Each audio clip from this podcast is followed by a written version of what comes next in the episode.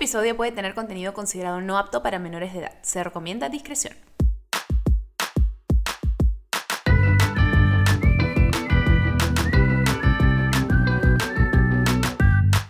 Hola, soy Didi. Bienvenidos a un nuevo episodio de Bebé Escúchame. Estoy acá de nuevo junto con Andrea y con Santiago. Saluden, amigos. Hola, ¿cómo están? Hola. Yo estoy enfermo. Sí, Santiago está enfermo, no, para, no va a parar de toser todo el día, pero pobre, tendrá- tendremos que tener un poco de paciencia. Para los que son nuevos en este podcast, acá conversamos de todo, sin filtro, sin censuras, no hay necesidad, son cosas que hablamos entre amigos, por eso se llama Bebé, escúchame, de frente, las cosas como son. Las cosas son así. Así que, bienvenidos de nuevo, amigos. ¿Qué tal el fin de semana de ustedes? Cuéntenos, por favor. Ah, su madre. Andrea puso su voz sexy, su voz de radio, radio corazón. Literalmente solo hablado. Está buscando trabajo, creo, aparte, Claro. para Radio Romántica, una Radio cosa Corazón, Radio Corazón, Radio. Corazón. Acá, miren, ustedes no pueden ver a Andrea, pero es una rompecorazones. ¿Te acuerdas que te invitaron una vez a una radio? Fue en Radio Corazón, ¿no? Radio Romántica. Radio Romántica. poco, con Blanca Ramírez. Yo te escuché. Entre las, ¿cómo es? Entre la arena y la luna. Entre Me la encanta la, la voz que usan en esa radio. Es como entre la arena y la luna. Y Yo te mandaba WhatsApp, te decía, salúdame. Me ignoró por completo. Es que no lo vi, pues, porque está en la radio, ¿ok? Está prestando atención. Bueno, entonces no vamos a saber qué hicieron en su fin de semana. Bueno, ¿qué hice yo el fin de semana? Ay, no me acuerdo, ¿qué hice? Es el último fin de semana, para todos los que sepan esto lo estamos grabando en diciembre. El Así fin de semana pasado ha sido en la última, los últimos días de, de noviembre. ¿Qué hiciste tú, Diana? Tú tuviste un matrimonio. Tuve un matrimonio, es correcto. Me fui a la playa y tuve un matrimonio. Tú, Andrea. No me acuerdo tampoco. ¿Y para qué preguntas? Sí, exacto. Porque quiero saber de ustedes. Bueno, ¿qué quieres saber de mí? Que soy una persona Bueno, ¿qué amable, que ama Disney, que te abraza siempre y que recriminas todo mi amor. Ok. Bueno, a lo que la gente quiere y ha venido a escuchar. Diana, coméntanos, ¿a quién tenemos de invitada hoy día? Bueno, hoy día vamos a hablar de un tema que en verdad yo siempre lo hablo súper libre con mis amigas, lo comento todo el tiempo y soy muy abierta al respecto, pero por mi contenido en redes y porque me siguen muchas chicas jóvenes en YouTube y todo, era algo que quizás no hablaba con total libertad y que ahora sí estoy dejando todas esas libertades salir. Así que hoy vamos a hablar de la sexualidad. Y bueno, no solo la sexualidad, sino el despertar sexual, cómo tener una vida plena y saludable, los juguetes, la experimentación y también todos los prejuicios que van connotados con lo que es la sexualidad y el placer. Así que hoy tenemos a la mejor invitada para esto. Es una chica que no solamente es una capa y sabe exactamente de lo que, ha- eh, de lo que habla, sino que hace un año sacó su cuenta de Instagram, Corazón con Leche. eh, Y en solo unos días obtuvo 10.000 seguidores, ¿verdad? en un mes pasó de nada a 10.000 seguidores, eso no suele suceder nunca. Y es psicóloga y es educadora sexual, pronto también autora, así que por favor saludemos a Raquel Rotman.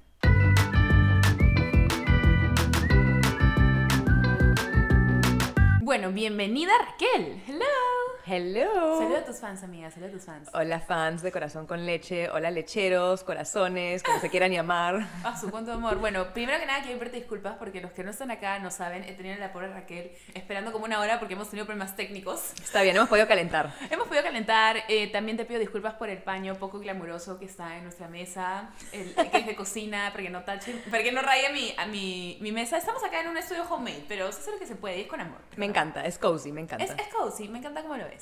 Bueno, bienvenida, bebé. Qué lindo que estés acá con nosotros compartiendo esto. Eso es algo que en verdad vamos a hablar hoy día de la sexualidad. ¿Y quién mejor que tú para conversar de estas cosas? Absolutamente nadie, yo soy la mejor, pues. Obvio, por favor. O sea, ok, palmadita en el pecho, toda la cosa como debe ser.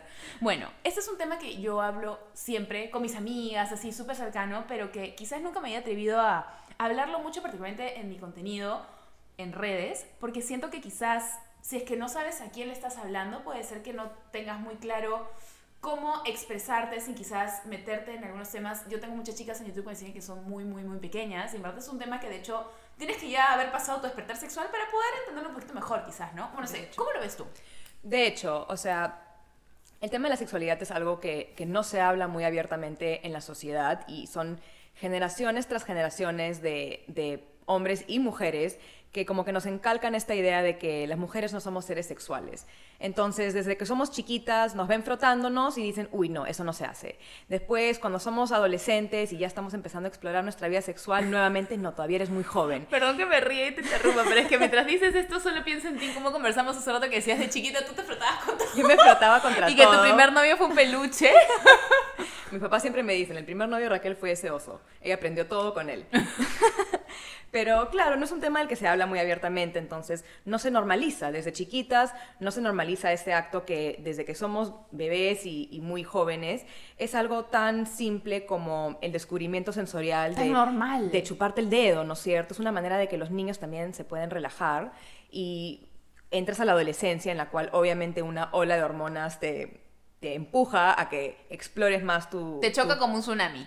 De hecho, entonces eh, tienes a niñas explorando sus cuerpos y, nadie les enseña de que lo que están sintiendo, lo que están experimentando y lo que están haciendo es totalmente normal. Entonces tenemos esta culpa del placer que la tenemos desde muy, muy temprana edad. Entonces, cuando llegamos a un momento en nuestra edad en la cual, como tú dices, ¿no? Tal vez tengas a chicas que te están hablando que son muy, muy jóvenes, pero ya llegas a un momento en el que tienes 18, 19, 20 años, estás empezando a navegar. A explorar. A explorar, a navegar tu vida, no solamente sexual, sino también amorosa y te encuentras con este obstáculo en el cual no sabes a quién le puedes hablar sobre la sexualidad, porque obviamente en la mayoría de los casos te sientes muy incómoda hablando con tus padres. A veces eh, hasta con tus amigas. Hasta y hasta con tus amigas, porque hay este hecho de que... En esa época. o sea, bueno, como te conté, ¿no? Corazón con leche, el nombre nació a raíz de que yo quería que este sea un tema que hablas con tus amigas tomándote un café con leche. Entonces... Porque es algo casual que uno conversa cuando se toma un cafecito con sus amigas. Pero es que también puede serlo, ese es el tema. No entiendo por qué la gente a veces, si tú estás conversando y dices, ay, bebé, sí, porque ayer cuando me masturbé es como que, ay, esas cosas no se dan. Claro. como que, no, pero me masturbé. ¿Qué tiene de extraño? O sea, las mujeres también se masturban. Exacto, exacto. Y de hecho, como que yo creo que estamos más dispuestas a hablar sobre un encuentro sexual pésimo que tuvimos y no sobre el, el orgasmo que te diste a ti misma en la, hoy día en la mañana que te despertó mejor que una, una taza de café.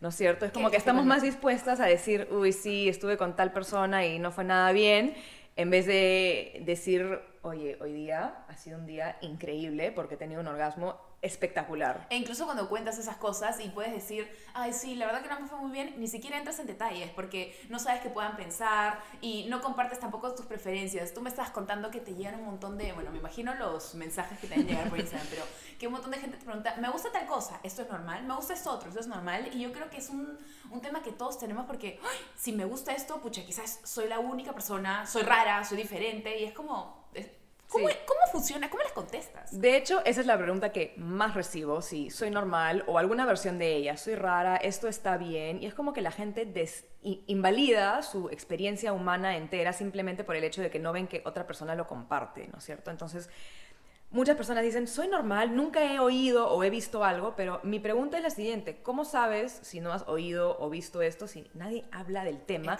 Y a lo único que somos expuestas de la sexualidad son las cosas en en medios eh, digitales o en publicidad que son como que hipersexualizadas y objetivizadas, o la pornografía, que como nadie nos enseña sobre la sexualidad, y ahora hoy... Es otro tabú también. Es otro tabú, y hoy en día como que ya nos hemos desviado de esta idea de que estamos buscando a una mujer virgen, pero todavía hay la idea de la pureza, ¿no? Entonces, ambos extremos son, son tabú. Eres virgen, uy, no, eres sana, debe ser aburrida. Y si tienes muchas parejas sexuales, eres una puta. Eres una puta. Y en verdad, eso es muy subjetivo porque, por ejemplo, yo puedo decir, yo me he acostado con cinco personas. Y a la persona a mi derecha le puede parecer un número enorme y a la persona al lado mío puede decir, pucha, yo me he acostado con 30 personas. Porque todos somos totalmente porque distintos. Todos somos normal. Entonces, en realidad esta idea de la puta em, no, no tiene una definición exacta, es una definición que, que varía de persona a persona. Claro, y también hay un tema ahí, quizás puede ser que por temas culturales o religiosos, en tu religión te vean como un un pariah, o sea, termina siendo esto no es normal, esto no está bien, porque no solamente el tema de si es normal o no, esto es incorrecto, esto no lo debes hacer y comienzan a poner el sexo o la masturbación como algo malo. Es en realidad el placer en, en, su totalidad, ¿no es cierto? Es, que está mal visto, digamos, desde los comienzos de los tiempos, las orgías en las épocas griegas, que el placer, que era como llevarlo al exceso, que igual en exceso, digamos, no está bien, pero el placer es, es, eso, es algo que es placentero, es algo que se siente bien. porque hay esta connotación de que el placer es algo negativo?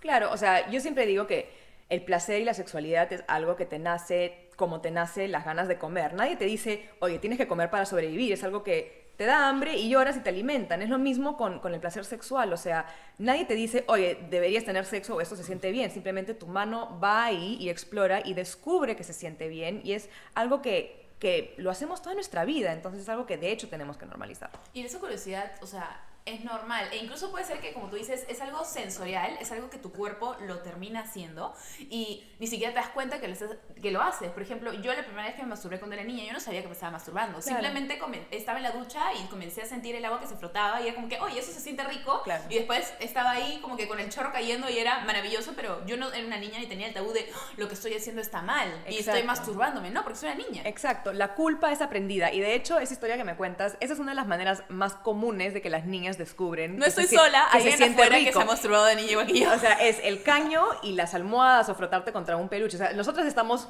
bien, ¿no es Somos cierto? así, Estamos high five, high amiga, five. estamos en Bien. la parte normal. Pero claro, o sea, esta palabra normal, como tú dijiste, tiene como que esta connotación de que hay una manera correcta o incorrecta de vivir, cuando en realidad lo único normal dentro de la sexualidad es la diversidad, porque todos tenemos gustos diversos, a todos nos gusta algo diferente, hay, fanta- hay fantasías para todos, hay juguetes distintos para, para lo que te guste, Ay, para lo que quieras los encontrar. juguetes, después hablaremos de eso.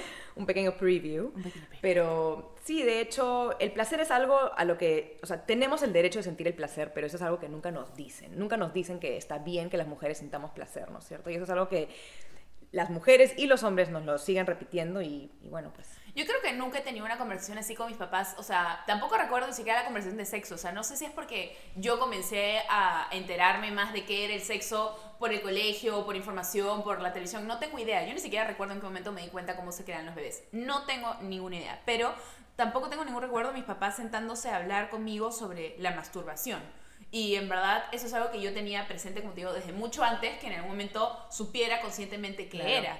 Y es muy loco porque en la- creo que la primera vez que tuve algún tipo de validación o conversación al respecto de eso con mis papás fue cuando yo hice intercambio en Francia, te estaba contando, y fui a un sex shop con mi mamá, según yo como de gracia, de chongo, paseando y no sé qué. Y yo, en verdad, yo ya tenía juguetes, solamente que nunca lo había compartido con Claro. mi mamá. Y en eso veo uno que digo, oye, esto se ve interesante, como que va también comienza a verlo y dice, ay, sí, creo que yo también voy a comprar uno. Es más, te regalo este. Y hoy es mi Ay, vibrador favorito. lindo. Mi mamá me regaló mi vibrador. Me Y las encanta. dos tenemos un vibrador de la misma marca, solo que diferente color. Me encanta, Y- me encanta. en Para poder verdad, diferenciarlo, por Obvio, lo menos. Pero eso es chévere, es algo que me, me gusta haberlo compartido con mi mamá porque me siento cercana con ella y siento que eso Sí. fue como una obligación de esto es normal, esto Claro. no tiene nada de malo. Y me da un poquito de pena que haya sido yo ya tan grande porque tendría pues en esa época era el 2011, tendría un... ¿Cuántos años tenía el 2011? Sería pues 23 años, una cosa por el estilo. Entonces 43. sería 43 dice sería increíble en verdad que eso hubiera sucedido quizás un poquito antes pero es algo que no no, no pasa no Claro. No, bueno, de hecho, este...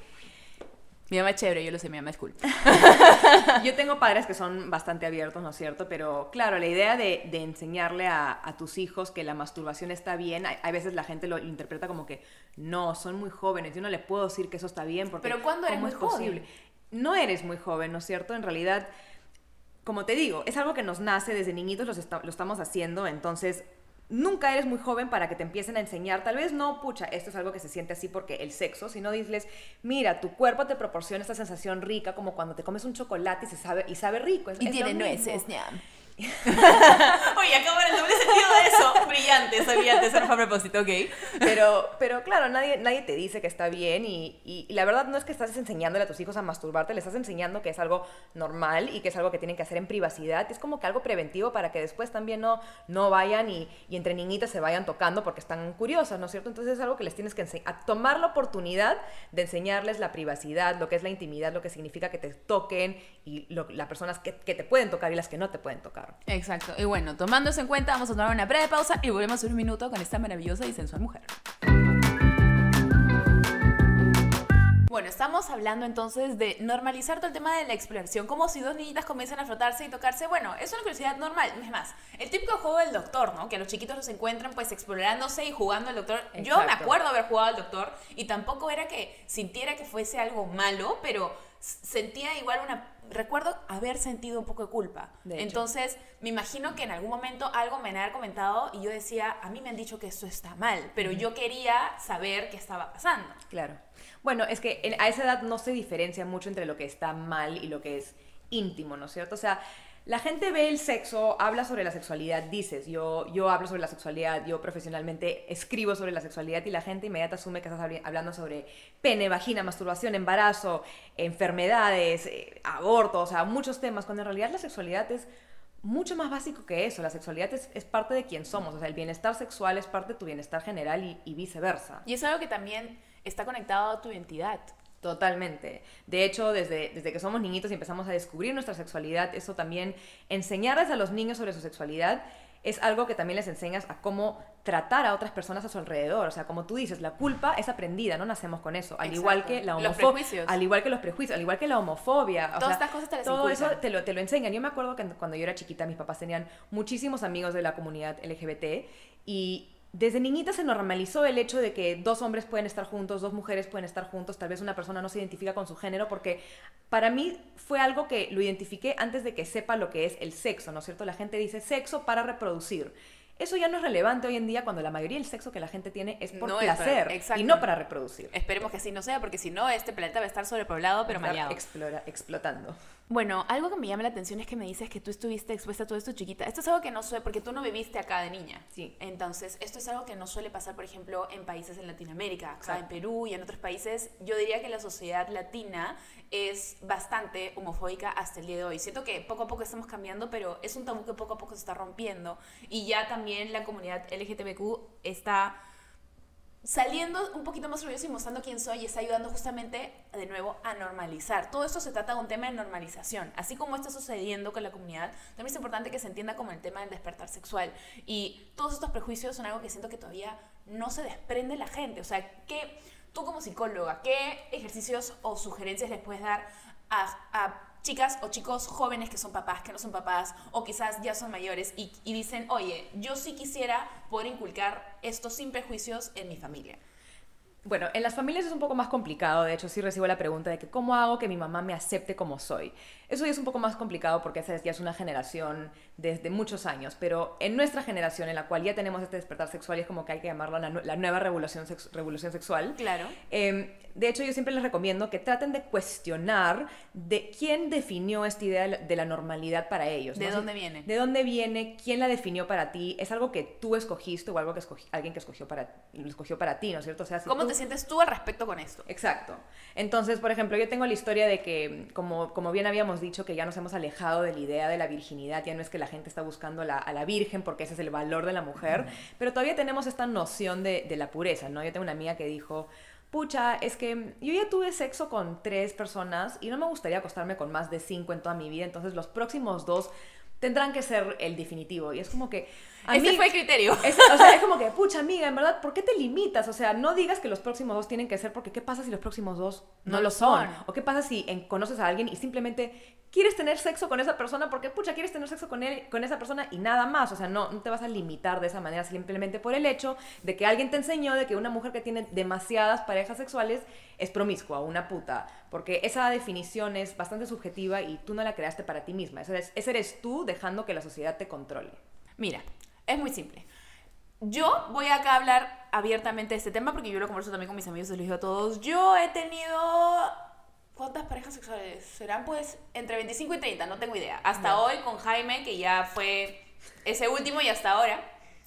Ya, claro. Hasta ahora se ha repetido, pero El quién sabe. número 30. ¿Quién sabe? ¿Quién sabe? Porque en verdad, si yo también decidiera con mi esposo más adelante que queremos juntos tener alguna otra experiencia, hay tantas cosas, tríos, este, swingers, o sea, uno no sabe, no tiene por qué juzgar tampoco las preferencias de alguien más. No lo sé, no me quiero limitar tampoco, porque la vida es bastante plena y como tú dices, es un tema de exploración. ¿Quién sabe que estos tríos también es algo que dices, no, pero es que eso no se hace, pero también puede ser que ha sido un prejuicio que se ha ido pasando de generaciones. Yo cómo me siento al respecto. Si yo estoy haciendo algo junto con Jaime y estamos explorando algo nuevo juntos, yo no veo el sexo necesariamente como algo que nos estemos sacando la vuelta. Estamos juntos explorando algo nuevo. Obviamente no le estoy dando bandera verde al chico para que vaya y se tire a alguien. No. Pero si es que juntos estamos decidiendo probar esta nueva experiencia, me parece genial. Y no tengo por qué juzgar a alguien que tampoco lo haga. No tengo tampoco por qué juzgar a alguien que tenga una relación abierta. O sea, son tantas maneras diferentes de que cada uno vive su sexualidad que tampoco es necesariamente su identidad per se. Tú no te defines tampoco por tu sexualidad. Es una parte de ti. Entonces, todos estos prejuicios siento que hay, es algo que la gente tiene que dejar ir, o sea, y conversar, porque si yo no digo estas cosas, o sea, la gente va a decir, no, pero es que eso, eso no se hace, eso está mal, eso está raro, pero gente, no lo es, o sea, tan- uno no sabe, viendo a una persona, cómo es su vida sexual, qué preferencias tiene, cómo le gusta, si el juguete le gusta por adelante, por atrás, o sea, esas cosas son irrelevantes, Exacto. entonces, si alguien simplemente disfruta esas cosas, genial, conversenlo todo, pero no tampoco tiene por qué marcar qué es lo que piensan de esa persona solo por eso. Exacto. Bueno, aquí hay un montón de puntos que, que quería tocar. Para comenzar, tocar. Para comenzar, este, I see what you did there. Em, la sexualidad es una exploración de por vida. Como ya les dije, comienza desde chiquitos y es algo que tú no sabes si ahorita, yo a mis 25 años, me va, a me va a gustar exactamente lo que me gusta ahorita a los 30 y de hecho lo que me gusta hoy en día no es lo que me gustaba cuando recién inicié mi, mi vida sexual. Entonces, exacto, tienes que ser abierta con tu pareja porque tú no sabes si tu pareja quiere tener esa experiencia o no. Yo también como tú creo que he tenido más o menos 30 parejas sexuales. Y de hecho ahorita estoy con un enamorado de una relación exclusiva monógama, pero hemos hablado sobre la posibilidad de que, oye, esta chica me gusta, ¿no es cierto? Tal vez hablamos sobre la posibilidad de que yo me veo estando contigo por, por un tiempo largo, entonces no estoy dispuesta a decir que tal vez es la, última persona con la que me ha acostado, pero si lo hablamos abiertamente es algo que se puede, ¿no es cierto? No sé. Conversar, digamos, no voy a decir negociar porque tampoco se trata de eso, pero conversar, o sea, ver las posibilidades. ¿Estarías interesada en esto? ¿No te gustaría? Claro. Porque tampoco se. Y como de nuevo, o sea, yo creo que también eso es la clave de una buena relación. O La sea, comunicación. La comunicación. Y parte de la comunicación es, como tú dices, contarle qué son las cosas que buscas, porque si no también la sexualidad puede morir muy rápido. Exacto. Y es una parte importante igual de una relación. No, puedes amar a alguien y, y- y tener una relación sexual muy saludable, pero después estás con esa persona 5 o 10 años y si no estás comunicando que obviamente van a ir cambiando tus gustos y, y obviamente también llega el aburrimiento de la relación sexual, entonces tienes que mantener una mente abierta y claro, la clave para las, las relaciones saludables es la comunicación y también, ¿no es cierto?, poner los límites. Si, las, si Exacto. hablas, si te comunicas y le dices, a mí me gustaría hacer tal cosa, pero no me gustaría hacer esto, y él te comunica lo que a él le gustaría hacer, pero no le gustaría hacer, ahí pueden encontrar el punto medio dulce y disfrutar plenamente de Y todo. quién sabe qué cosas, qué cosas descubren en el camino. O sea, esa, eso es. Estás abriendo una caja de Pandora llena de posibilidades. O sea, no sabes lo que pueda suceder. Y es una aventura, en verdad. No, no se cierran a estas posibilidades solamente por estos prejuicios que tiene la sociedad. Y hay tantas cosas hoy en día que, en verdad. Miren, justo ayer con Jaime estábamos viendo esta serie de Netflix, Big Mouth, que es como que el despertar. Me encanta. Increíble, Amo. amo.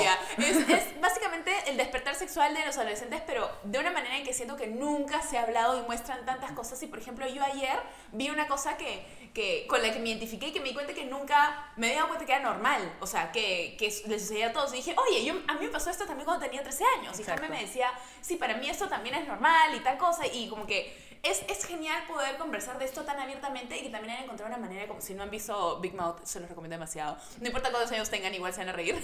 Pero es una manera muy, muy, muy cool de poder. Es otra manera que ya está normalizando estos temas. Exacto. Y estas son el tipo de cosas que necesitamos en esta sociedad, gente. Esto es. 100%.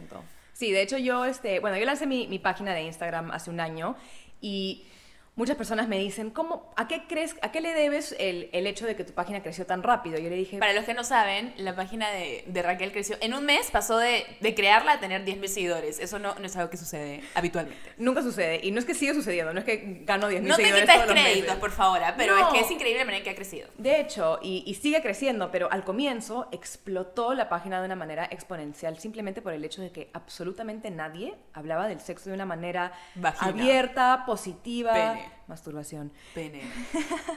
Nadie hablaba del sexo de una manera abierta, positiva, nadie lo abordaba de una manera en la cual demostraba imágenes en las, con las cuales las personas se, se sentían relacionadas, ¿no? O sea, el, el fenómeno de los memes, por ejemplo, es algo de que ves un meme, lo lees y dices, wow, yo pensé que era la única persona que, que vivía esto y ahora hay todo un meme que se ha vuelto viral y es como que la gente veía cosas en mi página y decían, no puedo creer que otra persona ha vivido esto y que tiene 4.000 likes y que estas 4.000 personas probablemente también se sienten eh, relacionadas a, a ese tema. Y aparte de una manera sumamente gráfica, porque quizás cuando hablan de estos temas de una manera superficial, quizás no muestran las imágenes o lo conversan, pero dicen hasta aquí el detalle nomás. En cambio, esto es súper explícito, mostrado tal y como es y súper normal. Y ahí es cuando la gente creo que por eso reacciona, porque dice, "Ah, sí, yo también. Claro. ¿Me entiendes? Y esto es algo que, que, que no suele suceder. Claro, y de hecho también de la sexualidad muchas veces la gente habla, la habla bajo un foco como que sucio, ¿no es cierto? Como que vulgar Como- la gente. Como que feo, Sí, que grosero. Claro, por ejemplo, todo el estigma que viene con, con las infecciones sexuales.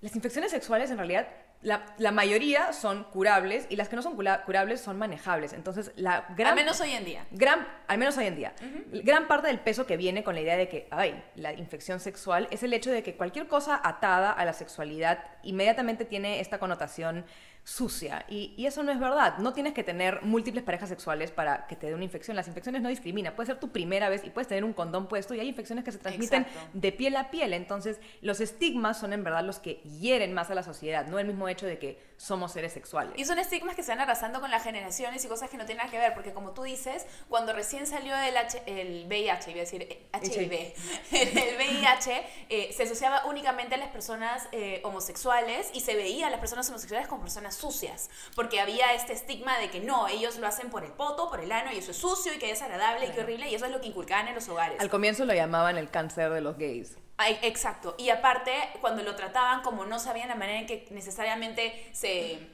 ¿Cómo, ¿Cuál es la palabra? ¿Se, se traspasa? ¿Se contagia? Se tra- esa es la palabra. Se transmite, todos se vestían como si fuera anthrax, o sea, cuando los trataban. Y en verdad eso era un tema netamente de ignorancia. Esto es algo que refleja eso perfectamente porque la gente no sabía nada al respecto. Entonces el miedo hacía que pusieran esta barrera protectora y lo denotaran como esto es algo malo, sucio y cochino. Sí. Y eso, que es algo que sabemos que no es así hoy en día, simplemente se va arrastrando. Es una connotación que se ha arrastrado. Claro. Y se debe simplemente a la ignorancia. ¿Por qué? Porque no se hablan de esas cosas. Exacto, y normalmente cuando la gente plantea la idea de, de la educación sexual, ¿no es cierto?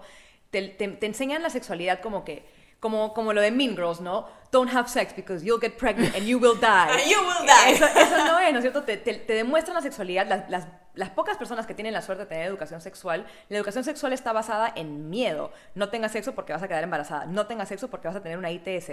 Perdónenme, pero si somos personas activas sexualmente, Y la, pos- la posibilidad de, que te, de, de- de contraer una ITS es una posibilidad, al igual de que te metes a tu carro todos los días y manejas al trabajo y puedes correr el riesgo de que te metes en un de que tienes un accidente, pero igual eso no te para de meterte a tu carro y manejar a la chamba todos los días. Exacto, siempre cuando tú tomes las medidas que están bajo tu control al respecto, el resto ya, o sea, es el destino, como tú dices, o sea, está en las manos de alguien más, o sea, eso no es tu control. Lo único que tú puedes hacer, como dices tú, es estar o sea, Informada. exacto, estar informada, estar consciente y tomar medidas con tu cuerpo, sea la pastilla, sean condones, sea lo que sea, pero al igual que como te pones el cinturón de seguridad en el carro, el resto ya no está en tus manos, manejas bien, mira de frente, ya, es exactamente lo mismo con la sexualidad. Exacto. Entonces, no hay por qué agarrarle ese tabú de que si es que yo comienzo a tener sexo es abrir este, esta puerta hacia algo sucio y clandestino y quién sabe, no, mi hija, tengo que protegerla ante todo. Al igual que la tratas de proteger ante cualquier otra cosa, algunas copa- cosas se escapan de tus manos. Y tampoco le, le inviertas este miedo o esta dosis de culpa porque lo único que va a tener, según yo, es connotaciones negativas. No va a ayudar en nada y no va a hacer que también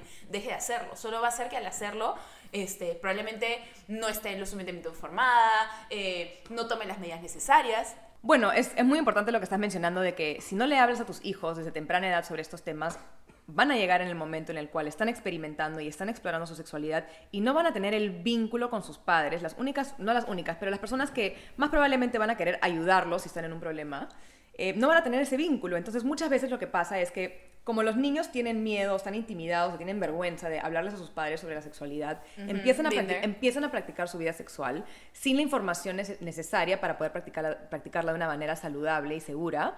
Y después se enfrentan con el hecho de que, uy, salí embarazada, uy, me dio una infección. Entonces después tienes que admitirle a tus padres dos cosas. Ma, por si acaso estoy activa sexualmente y me pasó esto. Entonces es una cosa preventiva, no es que estás fomentando el acto sexual, es que estás enseñándolos a los niños de la misma manera que les enseñas a manejar, para que sepan manejar, es manejar tu vida sexual. No es posible que le metemos tanto empeño a ciertas cosas y algo que te nace como la sexualidad, lo tratamos de barrer bajo la alfombra y solamente dejar que se acumulen los prejuicios, los mitos y los estigmas. Exacto, miren, yo como les digo, mi mamá es súper abierta, pero yo tenía toda esta idea a mi alrededor desde pequeña que me iban metiendo que no tenga sexo, que es algo malo, que no sé qué, que no sé cuánto. Entonces yo realmente a la hora en que mi mamá venía y me decía más adelante, ¿no? Cuando yo, yo perdí mi, mi virginidad a los 16 más o menos, una cosa así, con un, con un enamorado con el que tenía.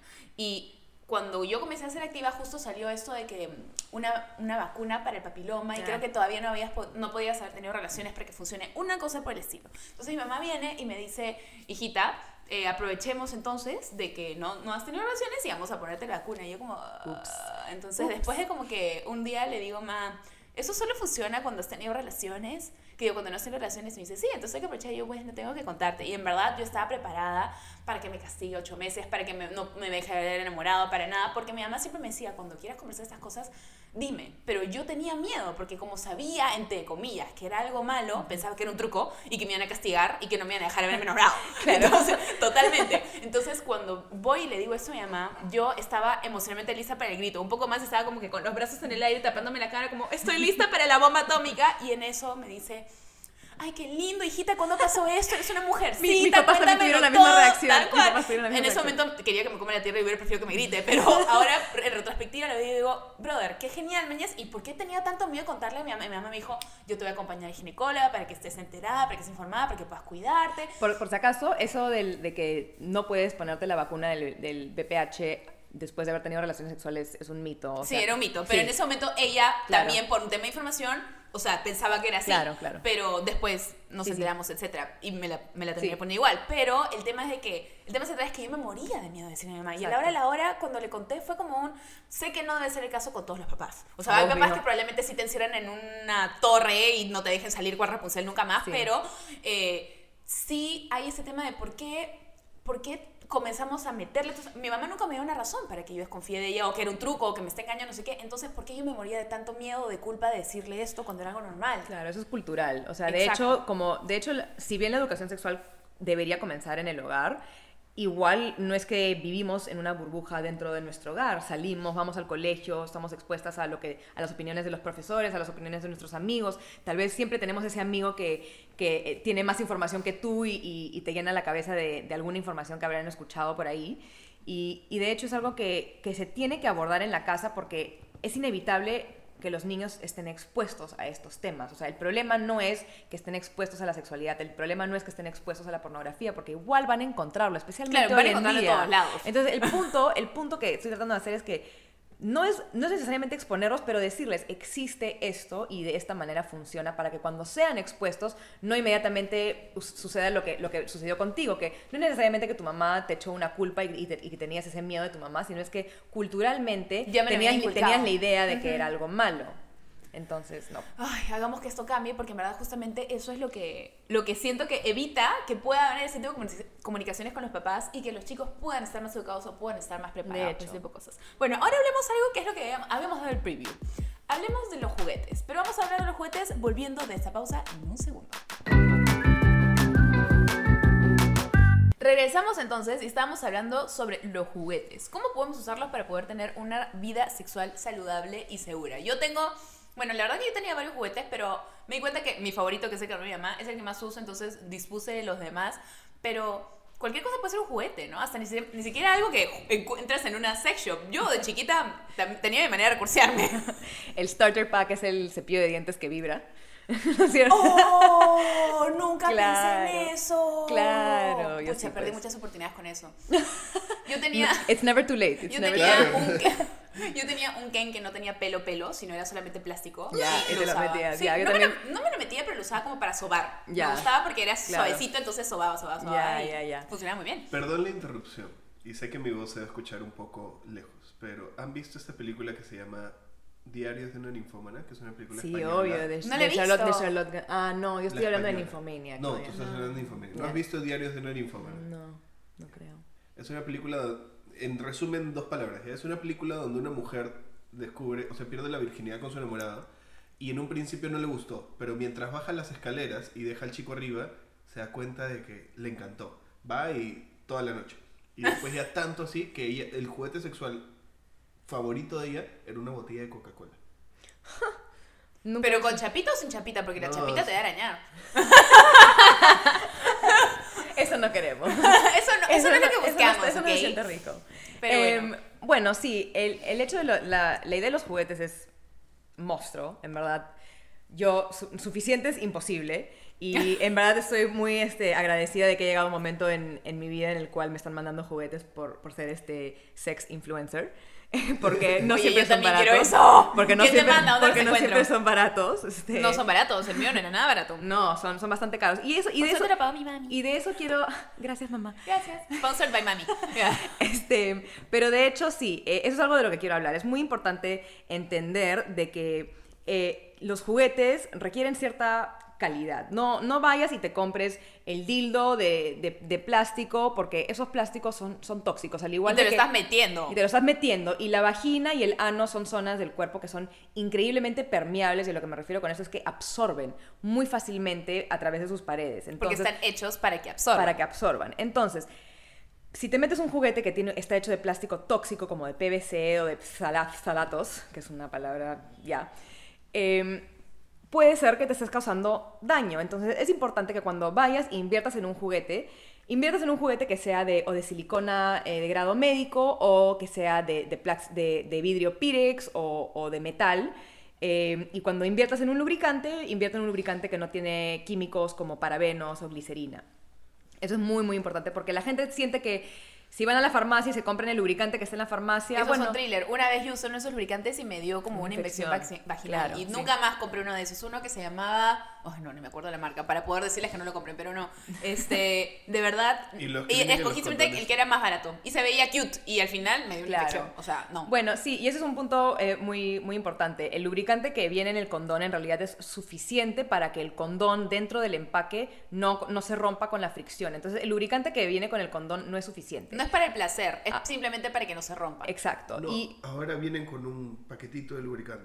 Ah, bueno, tienes que chequear los ingredientes de los Se lubricantes chequea, siempre. O sea, el mismo, el mismo empeño que le metemos a, a comer saludable y ser eh, yogis y ser veganos y, Y que mi cuerpo es un templo, y- también o en la sexualidad. Eso no, no es ajeno a, lo priva- a, lo- a la sexualidad. De hecho, tienes que chequear los ingredientes de los lubricantes, chequear de qué están hechos tus, tus juguetes. Y si estás usando un condón, por si acaso, no uses lubricantes a base de aceite, usa lubricantes a base o de agua o de silicona. Ahora, si usas lubricantes a base de silicona, no los uses con tu juguete de silicona porque causa el mismo efecto que el hielo dentro del agua. Como es el mismo material, el juguete va a absorber la silicona y se va a soli- solidificar y poner feo. Entonces, yo siempre recomiendo un lubricante a base de agua y que no tenga ni parabenos ni glicerina. ¿Y dónde lo encuentro?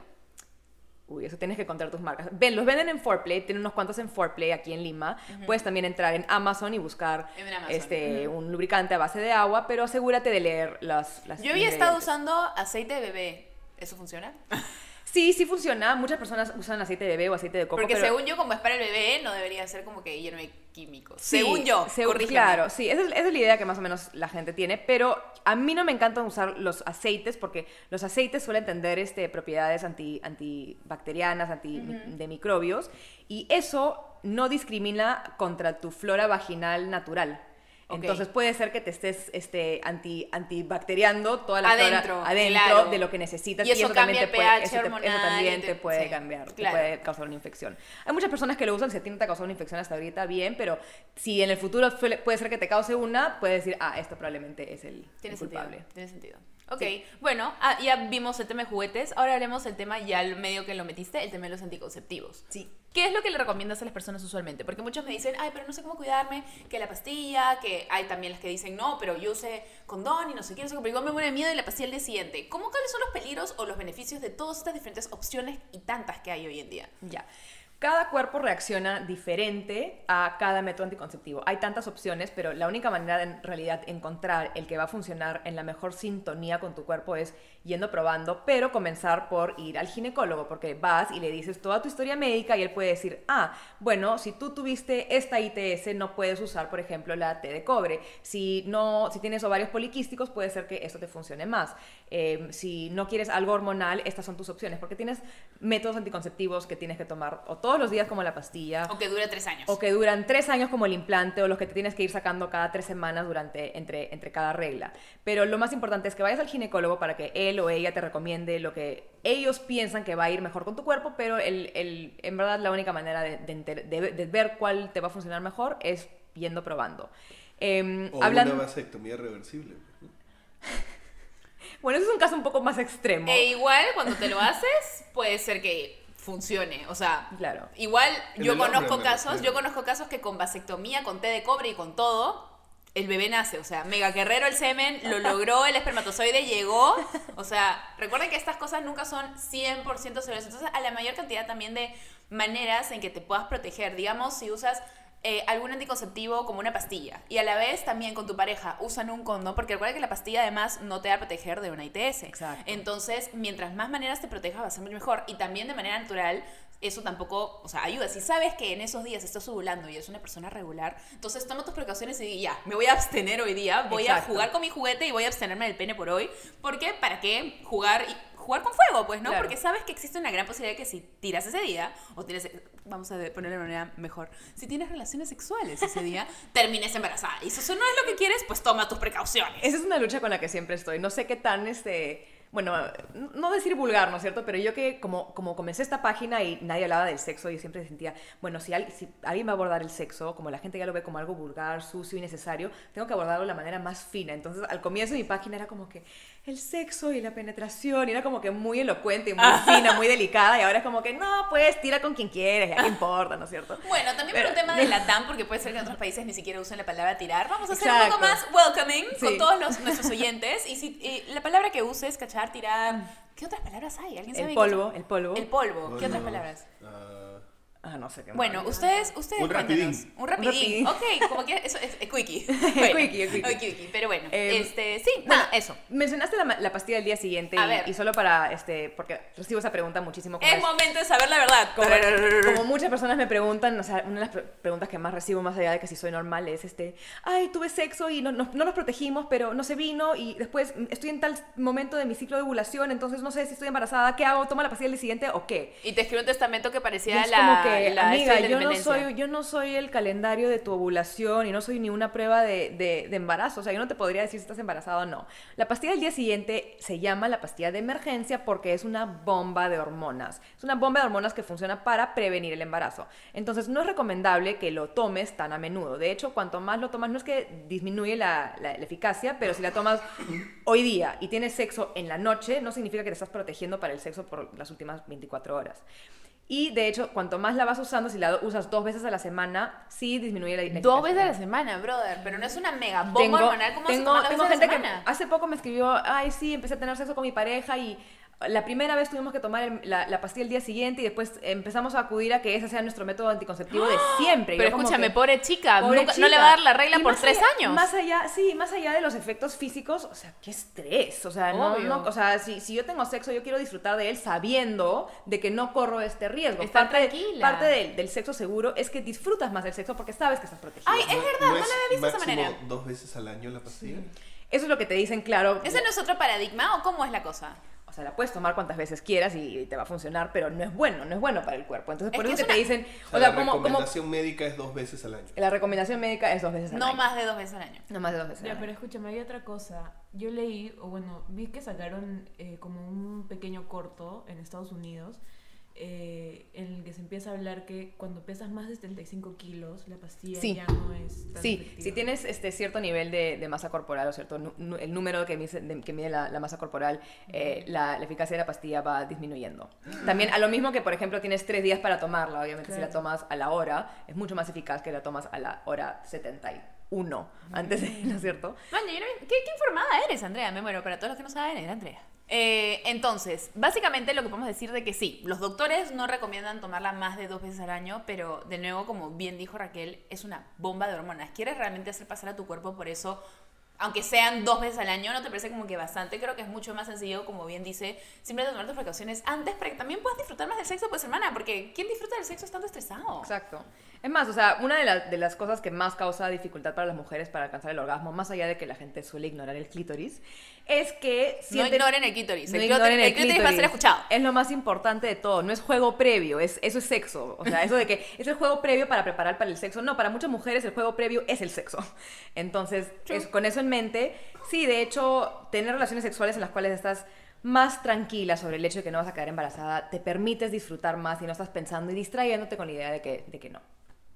Y por ejemplo, yo me acuerdo cuando era chica, estoy cambiando un poquito el tema, pero yo me acuerdo cuando era, cuando era chica y estaba, como te dije, con este primer enamorado y yo ya quería tirar. O sea, yo me moría de ganas de tirar, pero no sabía qué hacer y me acuerdo haber googleado en ese momento cómo hacer para decirle a mi enamorado si quiero tener relaciones y que no piense que soy una puta. O sea, Claro. literal. Y eso- puse esas eso- palabras. puse Eso, esas eso está súper amarrado a esta y el prejuicio de, de la sexualidad de las mujeres, ¿no? El hecho de que pucha, las mujeres, si bien sabemos lo que necesitamos, si es que si eres una mujer que, que está bien conectada con su cuerpo y sí te masturbas, aunque te hayan dicho que no lo hagas, etcétera, etcétera, después llega el momento en el cual estás con una pareja y le quieres comunicar lo que quieres o lo que necesitas para llegar al orgasmo, pero no te permites porque sientes que si se lo admites, le dices, oye, necesito que me toques de tal manera para disfrutarlo, el mismo hecho de que se lo digas, va a haber el prejuicio de que, ¿y tú cómo sabes? ¿No es cierto? O, por ejemplo... O, o que hasta también el hombre se siente demasculado, que dice, ¿por qué no puedo yo saber qué es lo que te gusta o qué? ¿Acaso lo que te...? Porque yo tengo, yo una vez tuve una pareja sexual que me acuerdo que a mí cuando terminamos, eso pasa bastante. O sea, un chico termina, le da sueño, se muere, pero cuando una chica llega al orgasmo, lo único que quiere es más. O sea, Obvio. a mí me prende y es como... ¡uh! Las mujeres somos multiorgásmicas Exacto, o y sea, los quiero- hombres después de un orgasmo llegan a un momento refractorio en el cerebro que es lo que causa que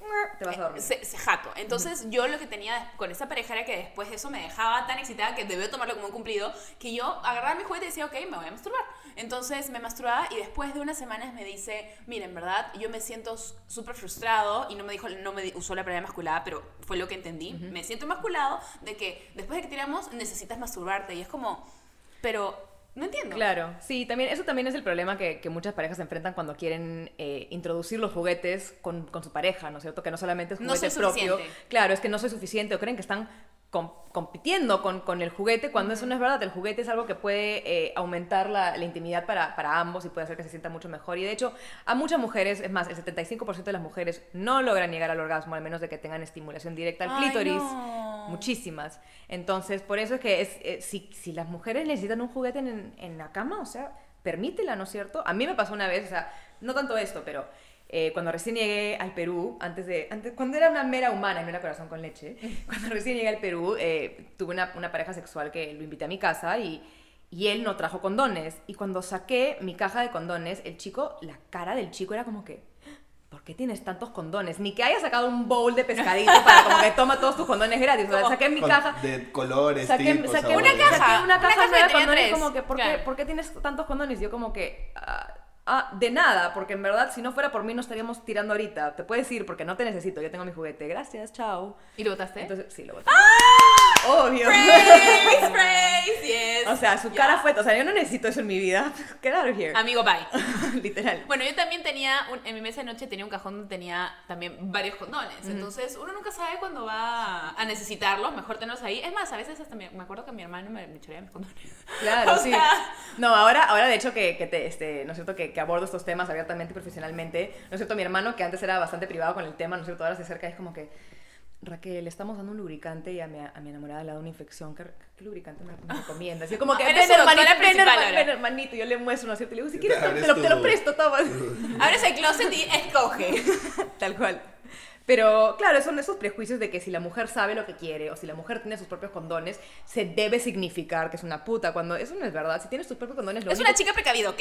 lo único que dice, claro, que eres activa sexualmente y que sabes cuidarte y sabes cuidar a las otras personas. Es una responsabilidad que tenemos como personas que somos sexuales. Hace poco fui al teatro y vi esta que se llama Perfectos Desconocidos. Y hay la parte en la que el papá le había, o sea, la mamá está horrorizada de que encuentra condones en la cartera de su hija y no sabe qué hacer porque se había enamorado, él sabe perfectamente que van a tirar y que no sé qué. Y el papá le dice, bueno, relaja, eso va a ser y no sé qué. Y luego al final resulta, se entera al final de la obra, perdón, spoilers, sí, ya, spoilers, apaguen, pero que el papá le había dado a ella los condones. Claro. ¿Ya? Entonces, o sea, eso me parece como que Épico. épico y genial, porque es algo- bueno, la, la mamá después de que se enteró, no se molestó con el papá, como que le dijo, porque lo escuchó cuando hablaba con ella, lo hiciste lo hiciste súper bien, porque en verdad pudo tener una comunicación real con su hija, pudo asegurarse de que esté segura, que se sienta bien y que no se sienta como una puta, básicamente. Y creo que la mamá se dio cuenta, y sabes que lo chistoso de la mamá era psicóloga. Ya. Bueno, pero mira, qué loco porque te has dado cuenta que en verdad esa historia señala que en esta sociedad no solamente que somos prejuiciosos contra las mujeres que, que tienen sexo, sino, o sea, somos prejuiciosos hasta cuando están teniendo sexo seguro, ¿no es cierto? O sea, encontramos el condón y... ¡Qué normal- horror! Normalmente debería, debería ser un alivio, ¿no? Es como que, uy, gracias a Dios que tiene su condón. O sea, para mí sería como que...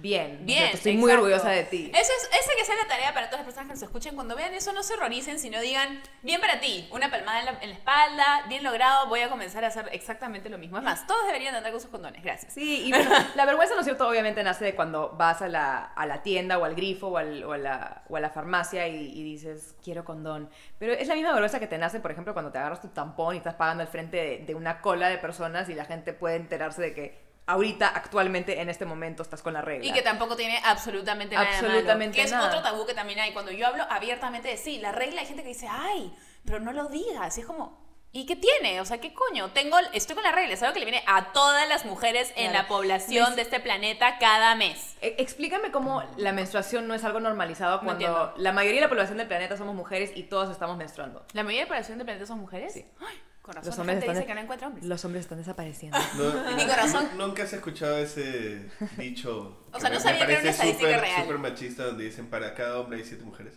Ay, no. Qué ah. feo, ¿Nunca ¿ah? eso? No. Es ¿Sabes qué? horrible, Santiago a la esquina, ya. Castigado, castigado, horrible. Bueno, bebé, quería agradecerte por venir. Podríamos seguir hablándonos, hablando horas, pero creo que hasta acá llega el día de hoy. Quería agradecerte por haber venido. Por Estoy favor, feliz de que hayas venido. Ha sido muy a- gracias a ti- divertido. Gracias a ti por haberme invitado, en verdad este, ha sido muy, muy divertido hablar de No, estos temas. no, a ti por darnos el tiempo y también tener la paciencia porque nos hemos demorado horas instalando todo porque nos faltaba un bendito adaptador. Pero bueno, lo logramos y están escuchando este programa, amigos, así que muchas gracias. Eh, bueno, quería im- aprovechar de invitarte a contar a la gente dónde puede encontrar más de ti, qué proyectos se vienen, cómo podemos estar atentos a todas las cosas que vas a hacer. Monstruo, ya. Me pueden encontrar en mi página de Instagram que se llama Corazón con Leche. Mi libro se va a publicar en fines de febrero del año 2020, más o menos al- a tiempo para, para el mes de la mujer, en marzo. ¡Woo! Y eh, la próxima semana, bueno, no sé en realidad cuándo se va, va a salir este podcast, pero el 10 de diciembre tengo un TED Talk. Que Ya va a estar, ya va a estar entonces listo cuando ustedes están escuchando esto. monstruo. Entonces te puedo pasar el live stream para los que, a, lo- a que los interese y después cuando ya tenga el, el video va a estar en YouTube y, y básicamente eso, estoy súper emocionada por lo que se viene este año y, y si quieren hacer un segmento número 2 con sus preguntas, podría ser chévere. y Sería súper interesante. Cuéntenos si es algo que les interesaría. Sería monstruo y cuando quieras, yo feliz de estar aquí. Y me encanta que sigas hablando de esto porque como bien tú dijiste, quizás rebotó y surgió un montón eh, Corazón con Leche cuando recién lo lanzaste porque nadie habla de estas cosas. Pero gracias a ti siento que cada vez, en este poco tiempo, año que vas haciendo esto, sí siento que hay gente que lo habla y que se está normalizando. Sí. Entonces, tú empezaste esta misión y hermana, yo voy a llevar la antorcha para que esto continúe y les invito a todos los que escuchen que también lo hagan. Recuerda que eso es algo totalmente normal. Entonces, convérselo, háblenlo, no solo con sus amigas, con sus hermanos, con sus hijitos, con quien sea, con, Con sus papás, parejas, con sus parejas, por favor. Así que nada, espero tengan un sexo delicioso, delicioso. Muchos orgasmos para todos y Muchos- todas. Repartamos para todos este, este año 2020 muchos orgasmos, que tengas un orgasmo tú y tú y tú y tú. Y con eso nos despedimos. Gracias, bebé. Gracias. Adiós. Chao. It's a rap, gente. Así termina entonces el episodio. ¿Qué les pareció nuestra invitada de hoy? Oye, increíble, ¿eh? En serio, increíble. O sea, yo soy el único hombre acá ahorita. Ya, ¿y cómo te sientes al respecto con las cosas que hemos hablado? Súper tú has, interesante. pero tú te has sentido alguna vez, porque con los hombres, como hemos dicho, era diferente con los chicos. ¿Tú como hombre sentías que podías hablar libremente de masturbación y cosas así con tus amigos o cómo era? O con tus papás, no sé. No, nunca hablé de sexo con mis papás. ¿Nunca? O sea, no. Hasta nunca. hoy que has tenido un hijo. No, sí, alucina que sí. O sea, ¿En abiertamente, sí. No, no sé, es que es, es distinto, pues, ¿no? Un hombre lo descubre. Sobre todo ya en mi, en mi época, cuando yo comencé a descubrir eso, fue el boom del internet para nosotros, pues, ¿no?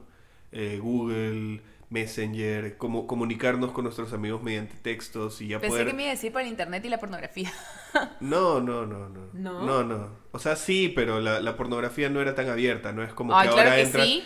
Yo encontraba un montón de pornografía cuando era chica, siempre. Pero ¿Con qué tú, creo tú, me tú eres mayor que yo, pues yo no. Entonces. Soy un año mayor que tú, Santiago. no ya, bueno, yo no lo descubrí de esa manera. La pornografía yo la descubrí porque de la nada alguien mandaba algún video o algo ¿En en Messenger. ¿Tú sí. también? No, o sea, entre los hombres es común que se manden esas cosas, pero yo descubrí la sexualidad porque mi mamá me hablaba de eso. O sea, Tu mi mamá sí te hablaba de eso. compró unos libros especiales cuando yo tenía 7 años y me empezó a hablar. de Sexualidad para dummies. Literal, en serio. ¿En serio? Pero bien. para eso. Acá Santiago muriendo. Se murió. Ya, ok, continúa.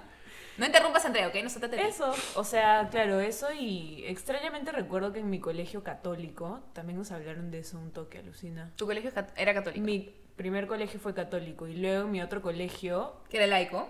que era laico, siempre entre comillas esa palabra, pero sí, también nos hablaban un poco, pero pucha, siempre es igual que nada, ¿no? Al final uno descubre esas huevadas solo también, entre amigos, con Sí. gente con la que se pueda ¿Y aquí en confianza, Andrea? ¿Tú te masturbas? Por supuesto que más ¿Qué tan seguido te masturbas? Si puedes compartirlo, si no te. Mm, Yo en verdad no me da por yo- tandas. Yo, tengo, claro, igual, me da por por tandas. a veces me afano y una semana me puedo masturbar cinco veces y otras veces puede pasar un mes y no lo he hecho porque he estado en otra. O sea, me da por tandas. Alucina que cuando me va a venir la regla, ahí es cuando más. Sí. como ah, yo también, como- porque también sí. es como que cuando te viene la regla tampoco puedes hacerlo porque un desastre, tendrías que poner mil Sí. toallas y todo, es como que un poco cochino. Pero, y yo sí soy asquieta con esas cosas, o sea, no me gusta... Por eso yo, por ejemplo, no uso toallas higiénicas ahora, me- No, me- sí. no me gusta, me, me da asco. Entonces, Tampón usas.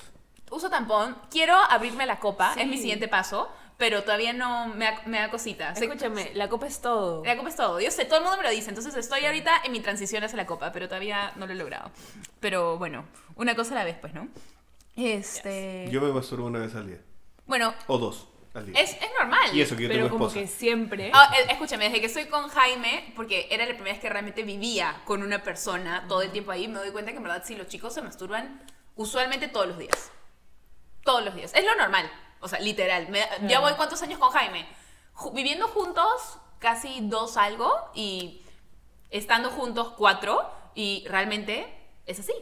Eh, Acabo de decir cuántos Jaime se masturba, pero bueno. y que no le den a Jaime, por favor. Cuatro veces al día.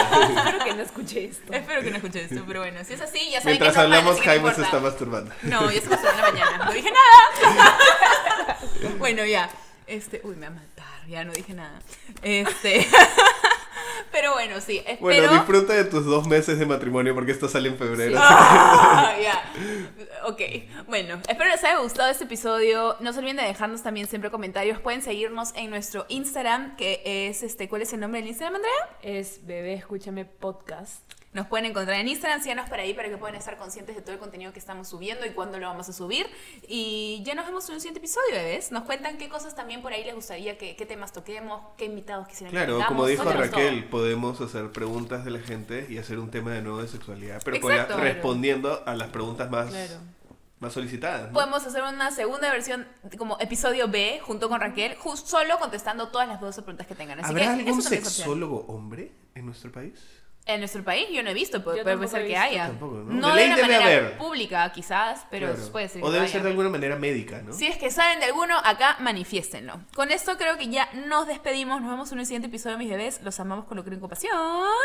Y adiós. Adiós, mastúrbense. Adiós. Bye. Mastúrbense, chao.